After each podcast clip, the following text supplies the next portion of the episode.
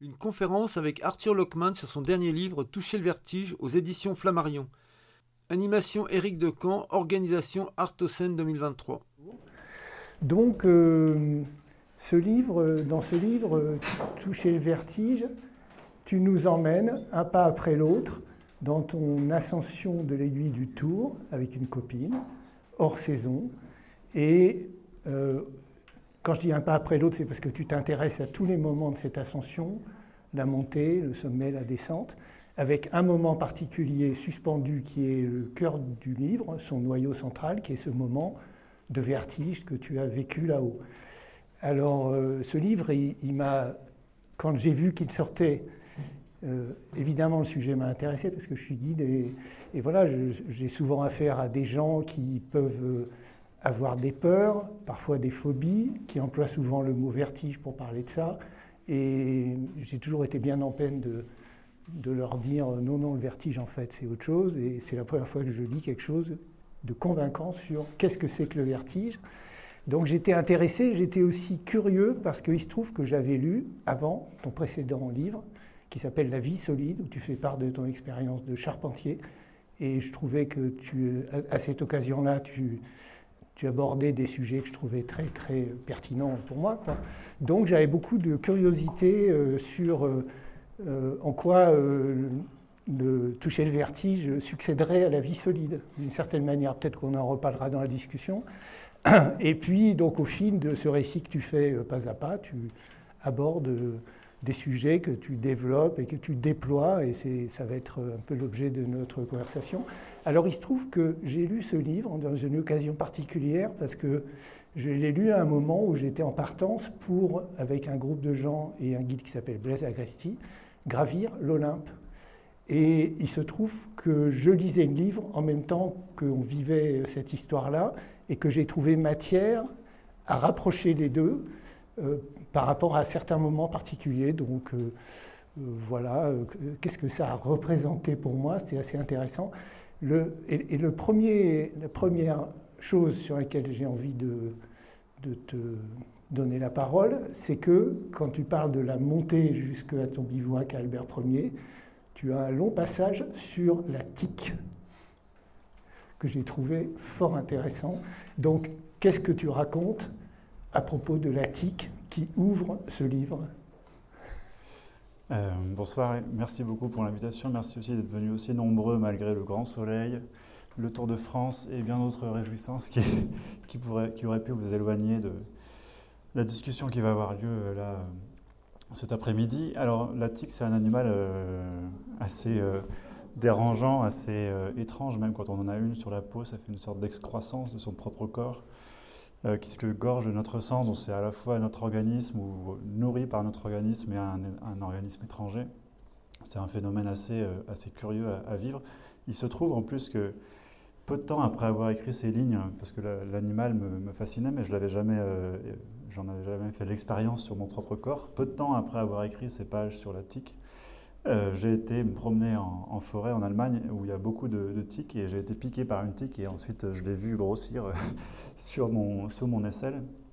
Euh, donc l'expérience de la tique a suivi directement celle de l'écriture sur la tique.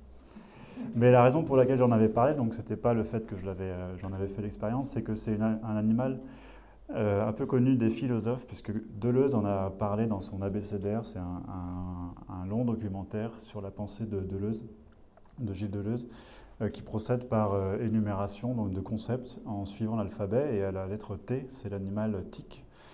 Et l'animal tic, en fait, euh, a représenté une étape dans le développement d'une science biologique, enfin vétérinaire, qui s'appelle l'éthologie, c'est-à-dire l'étude du comportement des animaux et du milieu dans lequel les animaux évoluent. Et euh, la tique, de ce point de vue-là, est assez exemplaire de ce qu'est un milieu, euh, un milieu animal. Alors pour l'expliquer euh, simplement, en fait, le milieu d'une tique se réduit à quelques stimulus, quelques voilà, perceptions très réduites. D'une part, la lumière qui lui permet de monter au sommet d'une herbe où elle va attendre le passage ou plutôt elle va attendre de sentir une, certaine odeur dégagée par les mammifères, euh, par une glande euh, possédée par les mammifères. Donc ça peut être un être humain ou un chien ou un âne, et quand elle perçoit cette odeur, elle se laisse tomber euh, dans le vide, euh, en espérant, enfin elle n'espère pas parce qu'elle n'a pas les facultés cognitives, mais elle, elle, peut tomber, il peut se trouver qu'elle tombe sur un, sur un mammifère. Et troisième euh, perception, ou champ de perception de la tique, se met en jeu à ce moment-là, c'est la recherche de la chaleur, l'endroit, c'est-à-dire l'endroit où le sang sera le plus proche de la peau, ce qui lui permet d'aller piquer assez facilement et de pouvoir se gorger de sang. Et là, euh, pas faire un cycle euh, de sa vie, donc devenir adulte ou bien euh, nourrir ses œufs. Voilà. Et donc ces trois perceptions, la lumière, une odeur et la chaleur, forment le tout, la totalité du monde, du milieu dans lequel évolue la tique.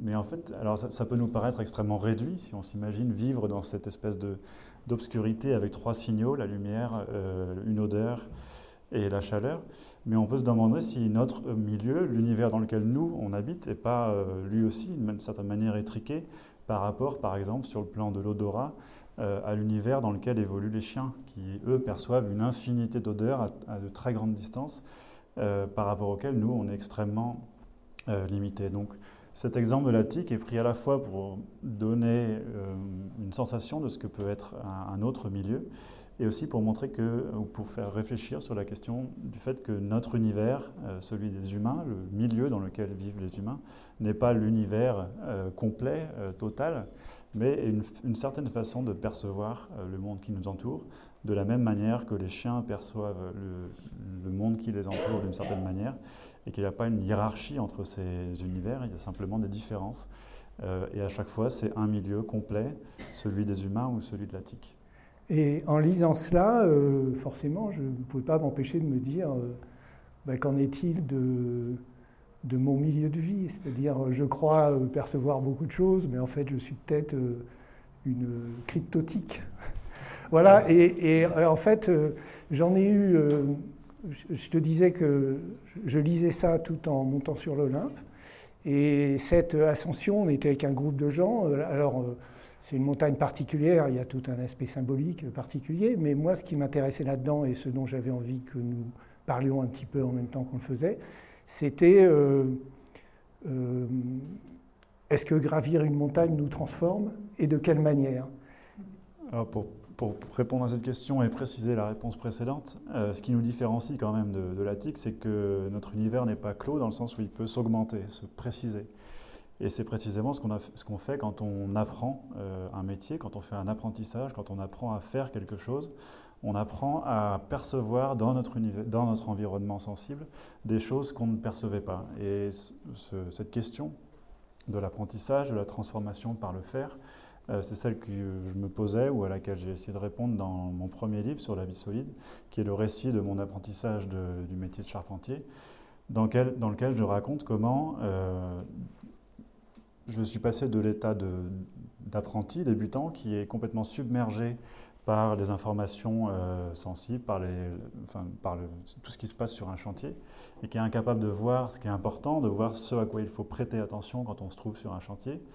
Donc d'être passé de ce stade ou cet état de débutant à celui d'ouvrier euh, plus ou moins expérimenté, qui justement sait ce qu'il veut faire dans le monde et sait euh, quelles sont les informations qui sont importantes à prélever dans le monde pour réaliser telle ou telle opération. Pour prendre un exemple très simple, quand on choisit des planches euh, sur un chantier pour les mettre, pour en faire des chevrons par exemple, et qu'on est expérimenté, on sait ce qu'il faut regarder, il faut savoir où sont les nœuds pour repérer les points de faiblesse euh, des pièces de bois, il faut éventuellement regarder leur champ, enfin les regarder en les prenant sur champ pour voir si elles ont des, des courbures. Euh, tout un ensemble de, de perceptions, enfin d'éléments qu'on apprend à percevoir avec l'expérience, avec la transformation de notre savoir-faire. Euh, voilà, un petit exemple de ce que c'est que devenir expérimenter euh, ce que c'est que l'expérience dans un métier, mais ce qu'est l'expérience en général dans la vie. Dans la vie, on passe notre temps à apprendre à mieux percevoir des choses qui sont importantes pour ce qu'on veut faire dans le monde. Et quand tu avances dans, ton ascension et dans tes réflexions euh, associées à ton ascension, tu développes euh, ce que tu veux dire sur la perception, et en particulier quand tu parles du fait de grimper, tu, parles de la place du toucher, évidemment. Et puis, à un moment, tu développes cette idée que la perception, ce n'est pas quelque chose que l'on fait à distance, mais c'est quelque chose que l'on fait en agissant. Euh, tu emploies l'expression la perception comme activité engagée. Tu dis par exemple à propos de grimper, une prise se voit autant qu'elle se tâte. Alors moi forcément ça me fait vibrer quoi. Euh, et, et ce que tu amènes à penser, c'est que justement notre perception et donc notre milieu de vie sont transformés par l'action de grimper. c'est un petit peu cette question du, rapport entre le toucher et la vue. Euh, c'est un petit peu ce que veut résumer le titre, Toucher le vertige. Euh, pour, parce que à, travers la question du vertige, qui est une sorte de perspective dans ce livre, il est aussi question, comme tu le dis, beaucoup de, perception. Euh, si la question se pose, et en particulier pour, dans ma perspective de apprenti ou philosophe amateur, euh, c'est que euh, parmi les philosophes, il y a une forme d'excellence ou de précédence accordée euh, à la vue, comme le, sens le plus noble parmi les sens. Et on retrouve dans toute l'histoire de la philosophie classique une sorte de, voilà, de, préférence accordée à la vue comme étant le sens qui permet de totaliser l'expérience, d'embrasser d'un regard le, ce qui se donne à voir. et d'ailleurs, ce n'est pas très étonnant que le terme théorie euh, vient du grec spectateur, assister à un spectacle. Donc on fait une théorie de quelque chose auquel on assiste, qu'on voit dans sa totalité et qu'on peut résumer dans un système philosophique.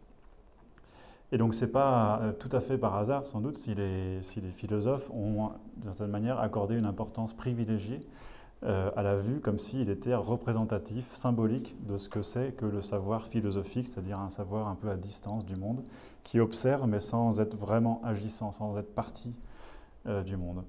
Et à l'inverse, ce qui est assez frappant dans l'histoire de la philosophie, on le voit par exemple très nettement chez Kant qui méprise les sens du proche, euh, donc le goût et le toucher, euh, des sens qui...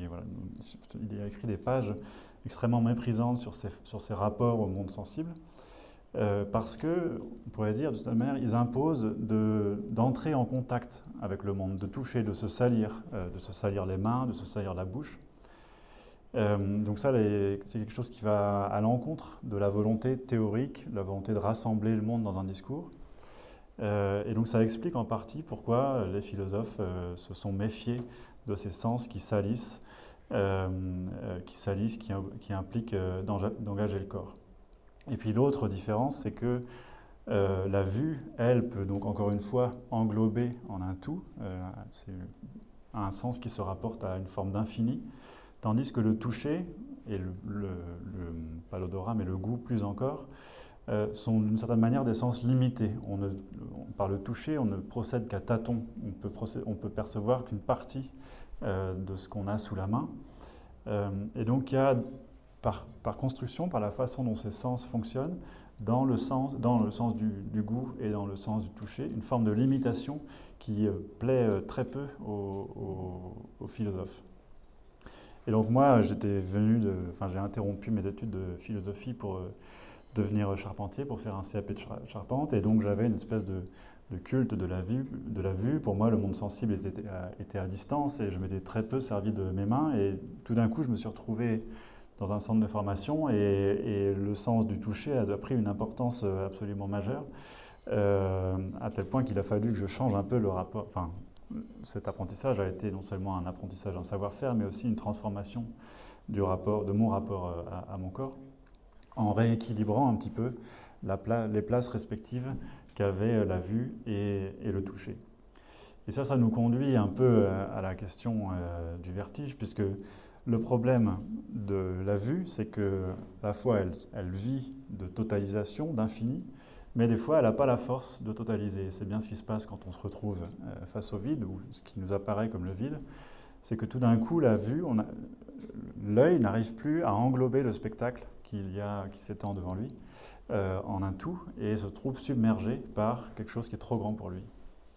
Donc c'est le revers de la médaille de la puissance de la vue. Ouais. Et, donc, euh, un pas après l'autre, tu nous emmènes jusqu'à ce moment du sommet et c'est l'occasion euh, pour toi de nous expliquer qu'est-ce que c'est le vertige? Et en particulier de le différencier de la peur et de la phobie. Alors, le vertige, c'est quoi? Alors, ce sera un petit peu difficile de répondre à la question euh, formulée euh, comme ça, parce que euh, tout ce qui m'intéressait dans cette question du vertige, c'était justement de, de faire des liens entre les formes très diverses que peut, peuvent recouvrir, que peut recouvrir la notion de vertige. J'avais été frappé par le film de Hitchcock, très connu, qui s'appelle en anglais Vertigo. J'ai oublié le titre en français, mais peut-être en tout cas, il a un, euh, Sueur froide, voilà, Sueur froide, euh, qui est un film, donc un des plus euh, géniaux de, Hitchcock, dans lequel il a inventé un mouvement de caméra pour restituer un effet de vertige. Donc, c'est un travelling avant mêlé à un, dézoom. Donc, il y a une forme de constance ou de stabilité de l'image qui est au, point, mais de mouvement de l'ensemble du, reste de, l'image. Et donc, dans ce film qui porte sur la question du vertige, euh, il est question, le, scénario est le suivant, pour le résumer rapidement. Euh, un policier qui euh, a échappé, réchappé de peu à une chute d'un toit est arrêté et ne peut plus exercer ses fonctions parce qu'il a tout d'un coup un vertige qui l'oblige à prendre du repos. Et profitant de ça, un ami à lui lui demande de mener une enquête sur sa femme qui, serait disparue. je, vous, je, vous, passe les détails, mais euh, il se trouve que cette, euh, cet ami, euh, ou soi-disant ami, a en fait construit tout un récit, engagé une sosie de sa femme et a plongé son ami dans cette enquête pour, d'une certaine manière, cacher le meurtre de sa femme, qu'il a lui-même réalisé.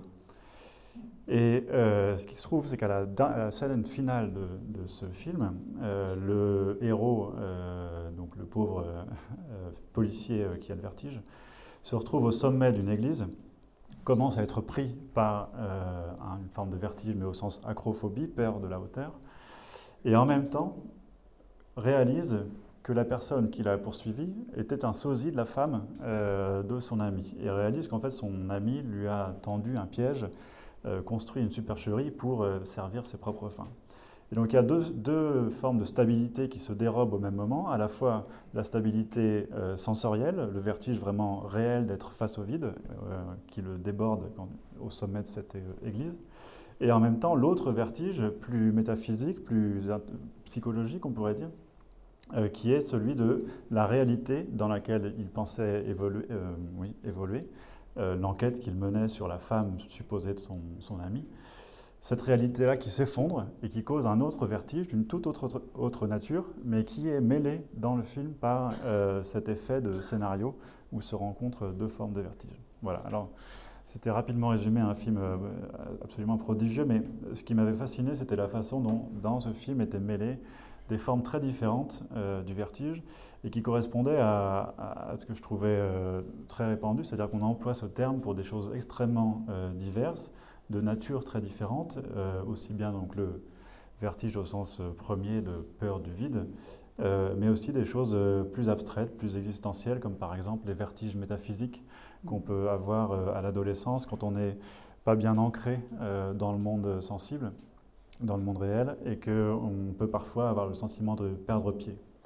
Et donc mon projet avec ce récit, c'était à la fois de l'ancrer dans une ascension, dans le récit d'une ascension en montagne, mais en même temps de décliner toutes les formes euh, de vertige qu'on peut imaginer et d'essayer de proposer des façons d'approcher, des façons philosophiques d'approcher la question du vertige, sans dire euh, le vertige c'est ça ou ça, mais plutôt déployer toute la complexité de ce phénomène, euh, de sa réalité la plus physique à des choses plus abstraites, plus, plus métaphysiques. Ce qui te permet notamment de faire un lien avec ce que tu disais avant sur la place prépondérante de la vue, et tu fais euh, aussi un développement sur euh, ce qu'on a appelé le sentiment du sublime, le fait que ce que l'on a sous les yeux échappe à toute mesure, et qui est euh, une des composantes de ce qui peut provoquer un vertige, si j'ai bien compris. Alors, l'autre... pardon. En fait, l'histoire de, ce récit pour la retracer complètement.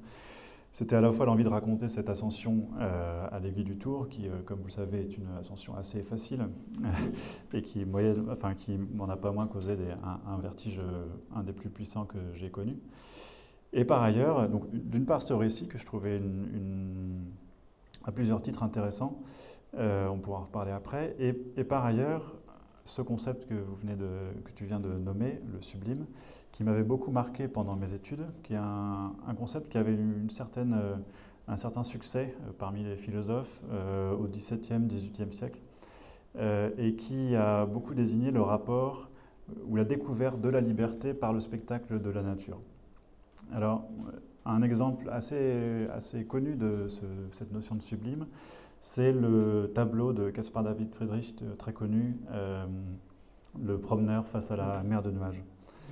Euh, c'est une forme, une des premières formes de représentation de, ce rapport très intense à la nature et de l'homme qui, contemplant la nature, découvre sa propre immensité.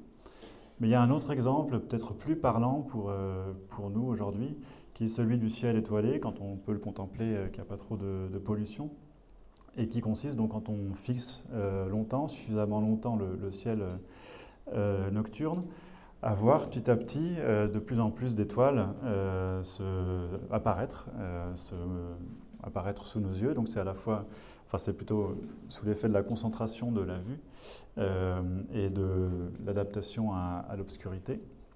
Et donc on voit apparaître petit à petit des, des, étoiles. Et il y a souvent un moment, quand on se laisse happer par ce spectacle, où on pressent qu'on n'arrive pas à voir l'intégralité du ciel, qu'il y a encore des choses qui nous échappent, qu'il y a plus que ce qu'on peut voir. Mais c'est ce que disent les, romantiques et Kant en particulier au XVIIIe siècle.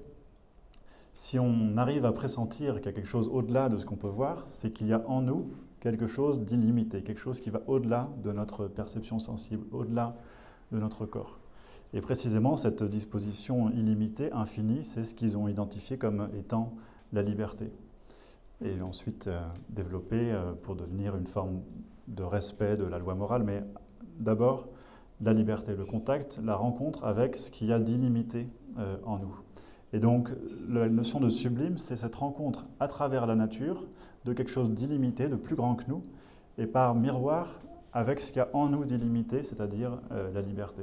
Et donc le sublime et le rapport romantique à la nature, c'est ce spectacle de la nature qui nous révèle notre propre liberté. Si l'aiguille du tour savait tout ce qu'elle engendre, elle en serait épatée. Et donc, euh, au fond, à travers euh, ce récit, euh, ce que tu nous invites à questionner, c'est notre propre rapport au monde, dans lequel le rapport au vide occupe, une place particulière quand il est question de vertige. Et euh, un peu plus loin dans le livre, tu, tu signales qu'il est tentant d'opposer le vide au plein. Et tu suggères que ce qui fait euh, pendant au vide n'est pas forcément le plein. Bon, il se trouve que donc j'ai antérieurement été charpentier, comme le trahit ma, ma carrure, je ne le suis plus. Euh, mais donc, euh, en tant que charpentier, mon, métier, c'était euh, d'une certaine manière de faire émerger euh, des espaces. Quand on fait une charpente, on utilise quelques morceaux de bois et on fait un, quadrillage. Et à partir de. Enfin, il suffit de mettre quelques poutres en place et quelques chevrons pour faire apparaître un début d'espace. Il n'y a pas de mur maçonné, il n'y a pas encore de couverture, le volume n'est pas clos. Et pourtant, euh, il y a quelque chose, il y a une forme de volume, d'espace qui est là, qui s'est formé, euh, suggéré, comme suggéré par ce quadrillage qu'on a, qu'on a érigé en tant que charpentier, là où quelques, quelques jours, quelques semaines avant, il y avait juste, euh, peut-être pas du vide, mais quelque chose d'informe, de, de, non défini, non délimité, sans, sans frontières. Donc j'avais déjà eu un premier contact ou une première fascination pour cette question du passage d'un endroit sans limite euh, à une forme, une ébauche euh, de volume, une ébauche euh, d'espace. Et puis j'ai fait un peu le rapprochement avec, certains, avec les conseils que donnent certains guides quand on se trouve confronté au vertige, en particulier quand on descend. Et que là, quand on descend, on est, face, enfin, on est obligé de regarder tout le vide qu'il y a face à nous. Et justement, l'effet du vertige, ça peut être de, ne plus être capable de ne pas être happé par le, spectacle du vide. On n'arrive plus à se sortir de cette euh, fascination pour le vide. Alors ça peut être une fascination qui nous cloue au sol, ça peut être une fascination qui nous donne envie de nous jeter euh, dans le vide. En tout cas, on reste euh, fasciné par ce spectacle trop fort, comme s'il n'y avait plus que ça. Et un conseil que je me souviens avoir entendu de la part de guide, c'est de regarder la, la prochaine pierre sur laquelle on va poser son pied.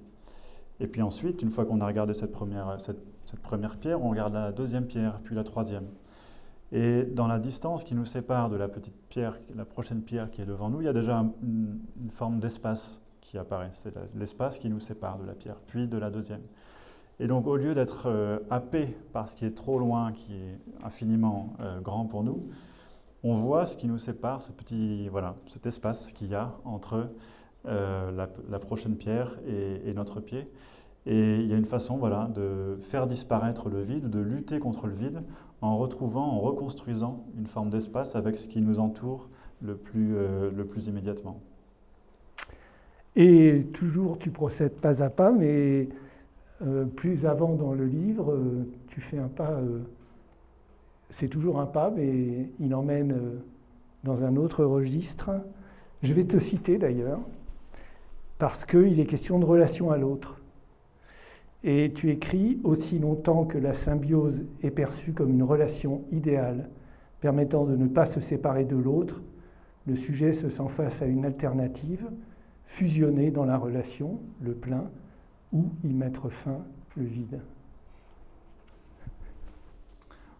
Dois-je commenter euh, Je rassure les éventuels lecteurs, c'est une des phrases les plus absconses du, livre et le reste est relativement plus accessible. Euh, ce que je veux dire par là, c'est qu'il n'est pas seulement question de relation au monde, mais tu projettes aussi dans la relation à l'autre ou aux autres. C'est une des raisons pour lesquelles je tenais à ce que cette réflexion sur le vertige se passe euh, ou soit racontée au travers d'une ascension en montagne, puisqu'une ascension en montagne, en tout cas en cordée, c'est une façon de lier relation au monde, relation au monde naturel et relation à l'autre, euh, aux camarades de, cordée, en l'occurrence une camarade. Euh, il y a un lien très fort entre la façon dont on peut expérimenter le monde en montagne et la solidarité, l'intensité des relations humaines dont on a besoin pour euh, aller en montagne euh, comme ça.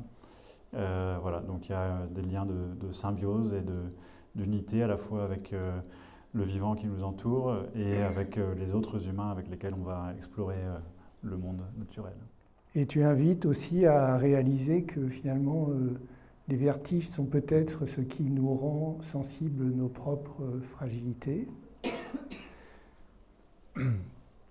Alors, la raison pour laquelle j'avais choisi le récit de cette ascension à, l'aiguille du Tour, c'est que, comme je dit, c'est une ascension particulièrement euh, facile et que j'avais euh, largement fait des choses bien, plus difficiles euh, à, ce moment-là. Donc, je ne m'attendais pas du tout à ce que je sois confronté à un tel vertige comme celui dont j'ai été frappé, au, quasi, pas, au sommet, juste un petit peu sous le sommet de l'aiguille du Tour. Et donc cette expérience m'avait donné à penser sur, euh, sur la question du vertige, c'est-à-dire que la même personne, moi, avait été dans des conditions quasiment normales, enfin un peu, un peu exposée, il y avait un peu de gaz, mais pas davantage que d'habitude, pouvait soudain être euh, terrassé par, euh, par une peur. C'est-à-dire que le, le vertige, c'était pas juste j'ai peur du vide, c'était est-ce qu'à un moment donné, j'ai les ressources psychiques pour faire face à quelque chose de plus grand que moi?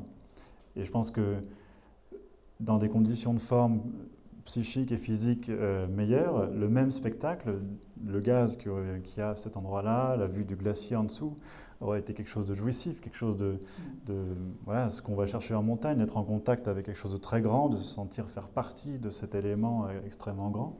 Et là, soudain, euh, c'est l'inverse qui se produit. C'est des choses très grandes avec lesquelles je voudrais être en contact, en fait, me, me coupent du réel et me, me renvoient à moi-même et à mes fragilités. Et donc cette expérience du vertige, là, à l'aiguille du tour, c'était vraiment la, prise de conscience que le vertige, c'est pas tant un rapport comme ça immuable au vide, c'est plutôt une forme de prise de contact avec ses propres fragilités à un certain moment, à un certain moment de la vie, à un certain moment d'une relation. Euh, voilà, c'était ce, contact particulier avec des fragilités qu'on a et qui varient au, fil de la vie. Et c'est pour ça aussi qu'il y a cette expression de vertige métaphysique, particulièrement à l'adolescence, ce moment où les fragilités sont les plus importantes. On peut vivre des très grandes choses et on peut aussi être euh, bouleversé ou submergé par des choses euh, un peu anodines parce que voilà, on n'est pas encore bien ancré dans le monde. voilà, le vertige, ça, ça nous met en contact direct, où c'est notre fragilité qui se rappelle à nous dans des moments où on s'y attendait pas. Et d'ailleurs, tu relates un moment de ton adolescence où il est question d'un vertige, d'un vertige comme ceux qui peuvent nous arriver dans la vie. Euh, ce vertige dont tu parles, euh, c'est celui que été presque heureux de constater que je n'avais pas été le seul à, le vivre.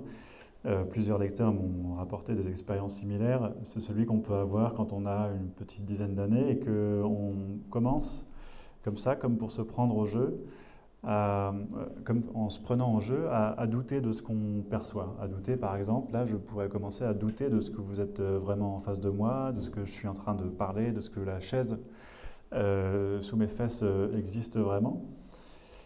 Quand on est bien dans la vie, euh, c'est des choses qui ne nous emportent pas vraiment très loin, mais quand on, est un peu euh, fragile, justement, que la vie nous pose trop de questions, si on commence à prendre au sérieux ces questionnements, ces doutes euh, sur le fait que vous êtes vraiment en face de moi, tout d'un coup, ça peut devenir complètement vertigineux. On peut s'embarquer dans une spirale proprement vertigineuse.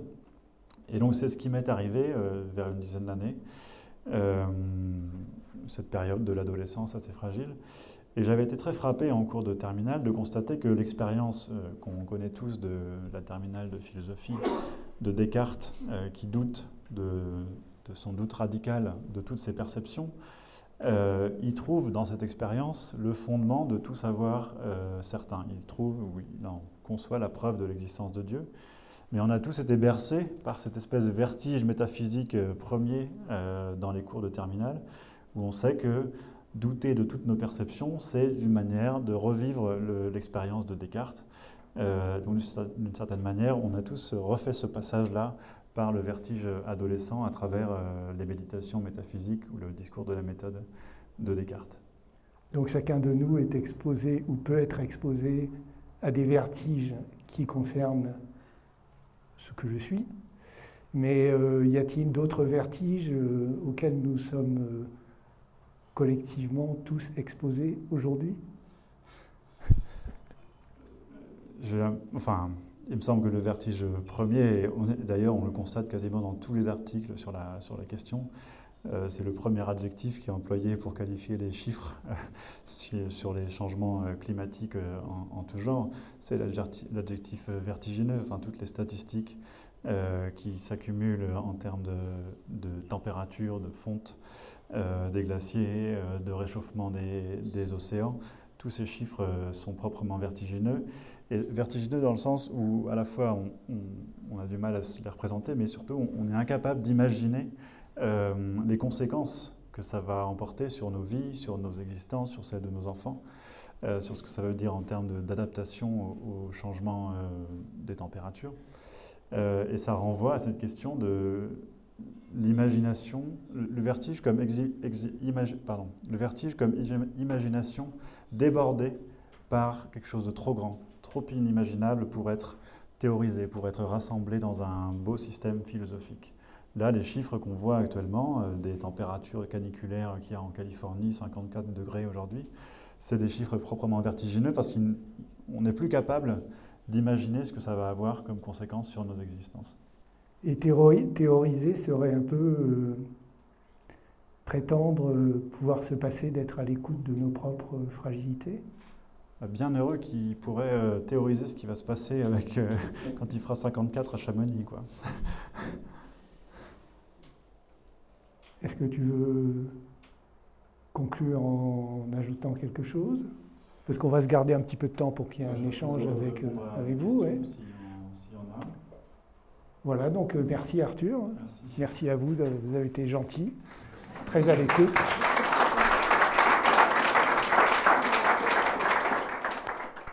Comment lutter contre le vertige? Je crois que comme dans toutes les choses de la vie, ça se joue sur plusieurs domaines, plusieurs, euh, dans plusieurs dimensions.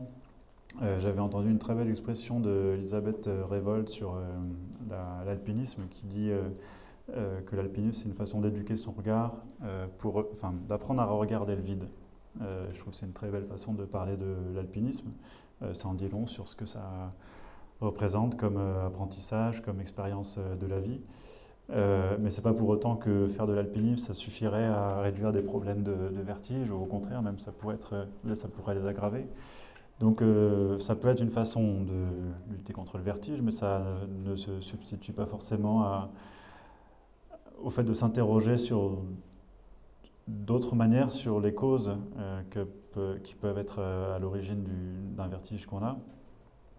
Euh, et comme je le raconte euh, dans ce livre, à la suite de cette, euh, de cette course à l'aigu du Tour, constatant justement qu'il y avait quelque chose de bizarre dans cette fragilité survenue à un moment où je ne m'y attendais pas du tout, dans un contexte a priori pas trop vertigineux pour moi, je me suis décidé à franchir le pas d'une psychanalyse, quelque chose qui m'intriguait depuis assez longtemps.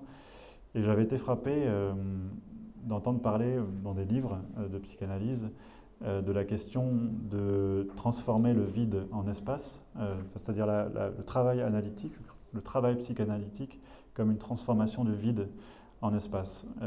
et c'était en particulier une, psychanalyste qui recevait des patients touchés de vertige, qui souvent disaient, de manière assez attendue, on pourrait, dire, avoir un grand vide, ressentir un grand vide intérieur. Et le travail qu'elle faisait avec eux, c'était, pour lutter contre ce vide intérieur, de retisser des liens avec euh, les personnes dont elles s'étaient séparées, par exemple, ou les personnes qu'elles avaient perdues euh, dans, dans, leur vie.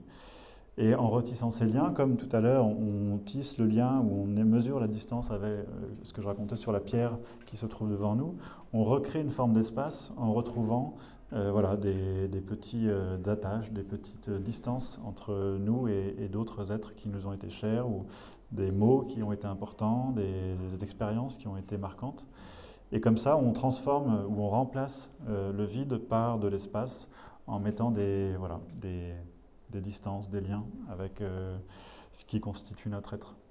Et si j'ai bien compris ce que tu nous dis dans ce livre, c'est sur ce sujet-là que le toucher occupe une place euh, toute particulière et gagnerait beaucoup à être euh, plus euh, développé bah, sur un plan plus sensible, quand on se trouve en montagne et qu'on est pris de vertige, une des techniques, outre celle de la pierre, c'est aussi d'essayer d'oublier ce qu'on voit et de se concentrer sur ce qu'il y a sous la main, de prendre une, prise et voilà, de retrouver une forme de finitude à travers le toucher. Euh, de plus laisser happer par ce spectacle infini du, vide, mais de se concentrer sur ce qu'on a concrètement sous la main. Et souvent, il suffit de ça, de, repasser par le toucher pour reprendre contact avec euh, ce qui nous entoure, avec la pierre, avec le vent, avec euh, les éléments. là où le vertige, c'est une forme de soudaine solitude, où on est entièrement absorbé par cette idée du vide qui nous, qui nous submerge. Donc voilà, plusieurs, plusieurs pistes non euh, concurrente euh, pour, euh, pour habiter ces vertiges, faire de l'alpinisme, faire une psychanalyse ou toucher du granit dans son jardin. Ou de la charpente. Ou de la charpente. La raison, une bonne solution pour lutter contre le vertige. Mais le problème, c'est que c'est difficile de lutter contre des émotions avec, des, avec la raison. une fois quand elles sont, elles sont bien plus puissantes que, que la raison, les émotions. Euh, je, pense là à, quelque chose d'assez... Euh, enfin, je ne l'ai pas vécu moi-même, je l'ai entendu dire. Certains stages de lutte contre le vertige consistent, euh, enfin, une des techniques utilisées, c'est de mettre un stylo en travers de la bouche. parce que le fait d'avoir ce stylo dans la bouche, ça active les zygomatiques. Enfin, ça les stimule, je ne sais pas de quelle manière exactement. Et on peut pas. enfin, l'émotion procurée par, le, par les zygomatiques, le, rire, quoi, euh, lutte, permet de lutter contre l'émotion du vertige. Et ça me semble, je ne l'ai pas vécu, donc je ne peux pas en témoigner concrètement, mais ça me semble une meilleure manière de lutter contre une émotion ou une sensation comme le vertige euh, que d'essayer d'apporter des, notions de physique euh, nucléaire ou, quantique euh, à la Étienne Klein, parce que c'est dans un autre registre. Sans doute sur une table à l'université, ça permettrait de marcher, mais en montagne, je ne suis pas sûr que ce soit, la bonne solution. Mais il est, vrai que euh, enfin, c'est tout à fait vrai. Euh, c'est pas le pas le vide qu'on a face à soi quand on est en montagne. C'est l'imagination du vide. C'est l'imagination qu'on s'en fait, et la façon dont elle nous son, image et la façon dont elle nous écrase. L'apprentissage comme remède. C'est vrai que c'est une belle une belle opposition que je n'avais pas encore euh, imaginée. Comme je le disais, pour moi, faire un apprentissage, c'est apprendre à la fois à transformer sa perception, ce qu'on perçoit du monde et la façon dont on y agit, ses gestes. Euh, et c'est sans doute bien plus proche de la deuxième partie de la proposition que du fait de combler des vides. Euh, c'était quoi la deuxième partie? Combler des vides ou? Construire des espaces. Construire des espaces, voilà. Euh, j'ai l'impression d'avoir d'avoir dans un coin de, alors là, euh, de mes muscles disparus, euh, un savoir-faire euh, qui est, qui est là et qui pourra de nouveau ressurgir quand une charpente se, prêtera, enfin quand il faudra construire. Euh, ouais, je ne sais pas trop quoi répondre, mais je comprends tout à fait que cette phrase soit parlante et inspirante pour le rapport au savoir-faire. Le rire pour aider à se détendre.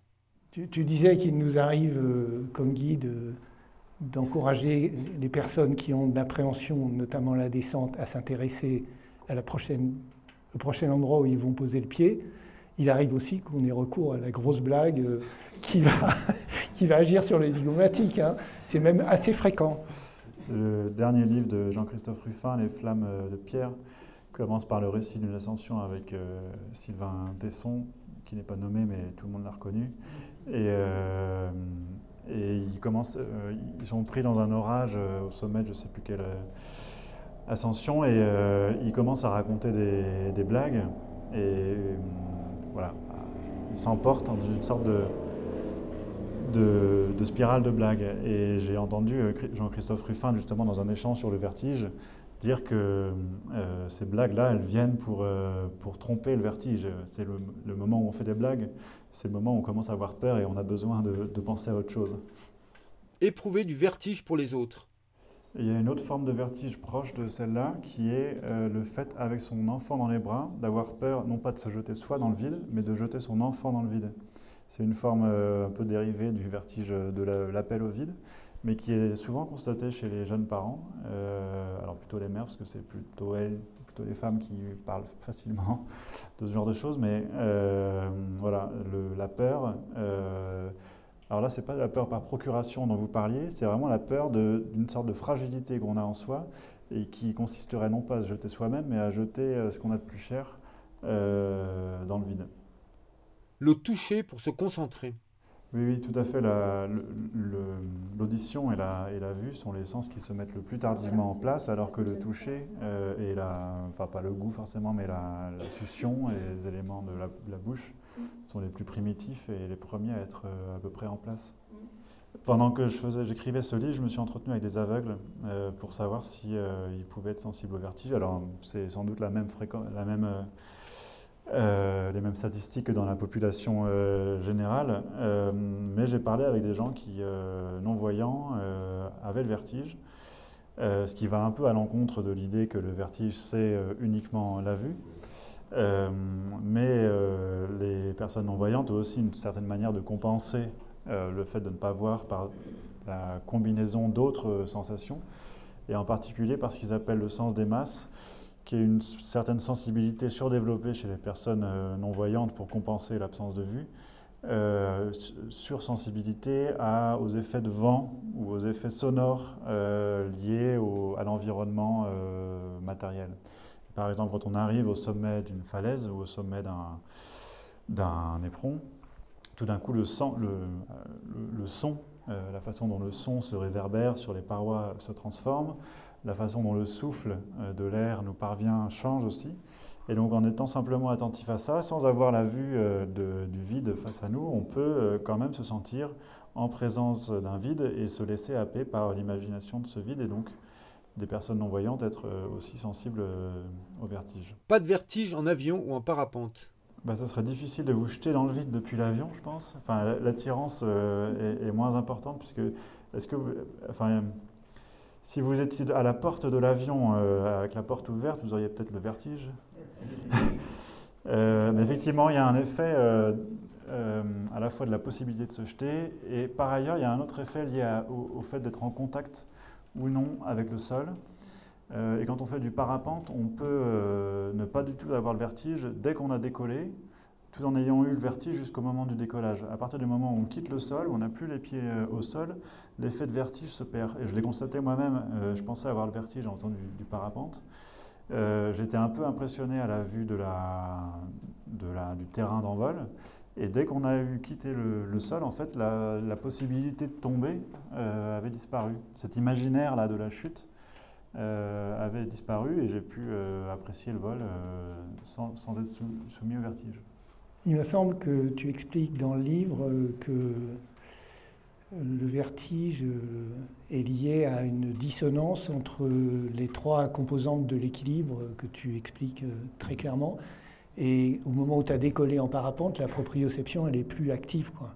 Voilà, c'est un peu le complément de ce que je disais à l'instant sur la question de, du vertige des personnes non-voyantes. C'est-à-dire que ce n'est pas seulement une question de, vue, le vertige, c'est une question la cohérence entre un ensemble de sensations. Euh, qui se complètent, et euh, en particulier donc, euh, la proprioception, donc la perception qu'on a de la position de notre propre corps dans l'espace, la vue et l'ouïe. Et ces trois éléments se coordonnent normalement, sauf des fois. Des fois, on n'arrive pas à faire une sorte de, à, uniformiser, à mettre en cohérence, en harmonie ces perceptions. Et par exemple, c'est ce qui se passe quand on a les pieds au sol, mais que donc par exemple au, sommet d'une falaise, mais que, face mais que sous nos yeux, il n'y a pas de terre, il n'y a, que du vide, il n'y a, que du gaz. Ça, ça produit une forme de dissonance qui peut être source de vertige. Mais quand on n'a plus les pieds au sol, euh, la dissonance entre ce qu'on voit, le vide sous nos pieds, et euh, nos pieds euh, dans le vide, redevient une forme d'harmonie, redevient cohérente. Vertige ou peur du vide Tout à l'heure, Arthur, tu as employé un mot, acrophobie. Euh, et donc, qu'est-ce que c'est l'acrophobie? Bah, C'est le terme technique pour la peur, de la, la peur de, qui nous gagne quand on se trouve euh, en hauteur. C'est le vrai nom de, de, vertige. Le vertige désignant plutôt les conséquences de l'acrophobie, c'est-à-dire une sorte de perturbation de la perception, une forme de, voilà, de, vertige, de, tournoiement. Euh, et il y a une sorte de confusion qui se produit dans le terme vertige qui désigne à la fois la cause, le, le spectacle du vide, et son effet euh, psychique, c'est-à-dire une forme de, voilà, de, tournoiement euh, de l'esprit. Mais en réalité, il y a une distinction entre la cause, l'acrophobie, la peur du vide, et son effet sur nous, son effet psychique, qui est le vertige. Voilà, mais moi, il m'arrive de croiser beaucoup de gens qui me disent j'ai le vertige, et dans la plupart des cas, c'est pour dire qu'ils ont peur. Ils n'ont pas de phobie réellement. Ils ont peur, et c'est une peur qui se traite, qui se travaille par une progression, enfin voilà. Alors qu'une phobie, euh, je ne suis pas certain que ça puisse faire l'objet d'une éducation. Et sans doute que s'ils viennent en montagne avec toi, c'est qu'ils n'ont pas vraiment une phobie, mais qu'ils ont parfois peur du vide, et parfois ils ont plaisir à l'observer. Et que juste à ce moment-là, ils manquent de confiance, ou ils sont un peu faibles, et ils se laissent euh, un peu emporter par leur imagination. Voilà, la, plupart du, temps, il me semble que je rencontre, c'est ça. Euh, il m'est arrivé, mais c'est quand même très rare de rencontrer des personnes où j'ai eu l'impression d'avoir affaire à une phobie, parfois euh, peut-être liée à un vécu bien antérieur, c'est-à-dire comme si la personne était submergée par quelque chose à l'occasion de ce spectacle qui lui est donné, mais que cette chose venait de beaucoup plus loin que le spectacle lui-même. quoi. Euh, ça, c'est ce à quoi il me semble qu'on a affaire euh, assez rarement. Et la plupart du temps, on a affaire à de la peur, en fait. Et c'est un mot pour un autre. les, gens phobiques sont peut-être pas assez fous pour aller, pour aller en montagne s'ils ont vraiment la peur, enfin la phobie du, vide. La peur de sauter. Pour, répondre, alors pour faire juste le lien avec l'histoire du balcon euh, et la question de la cohérence euh, des perceptions, euh, il y a des règles architecturales pour des immeubles d'habitation de, bureaux de, hauts étages qui consistent à cadrer le regard. En fait, ce qui est vertigineux, c'est de se retrouver, par exemple, comme il y a à l'aiguille du midi, absolument dans le vide, sans aucun élément de cadrage du regard. Et quand on construit des, balcons ou des, loggias euh, au 20e ou 30e étage, le fait de faire avancer les parois du balcon, enfin faire avancer un peu les, parois de l'immeuble sur le balcon, ça permet au regard de l'habitant d'avoir une sorte de cadre et de ne pas être complètement euh, livré euh, au vide et attiré par le vide. Euh, et donc des architectes ont, témoigné de ça, que quand ils conçoivent des immeubles, euh, de très grands immeubles, ils s'attachent à offrir au regard des futurs habitants une forme de cadrage au regard pour éviter euh, les cas de vertige trop importants. C'est une autre réponse. Eh ben, merci Arthur, merci à vous. Merci à vous.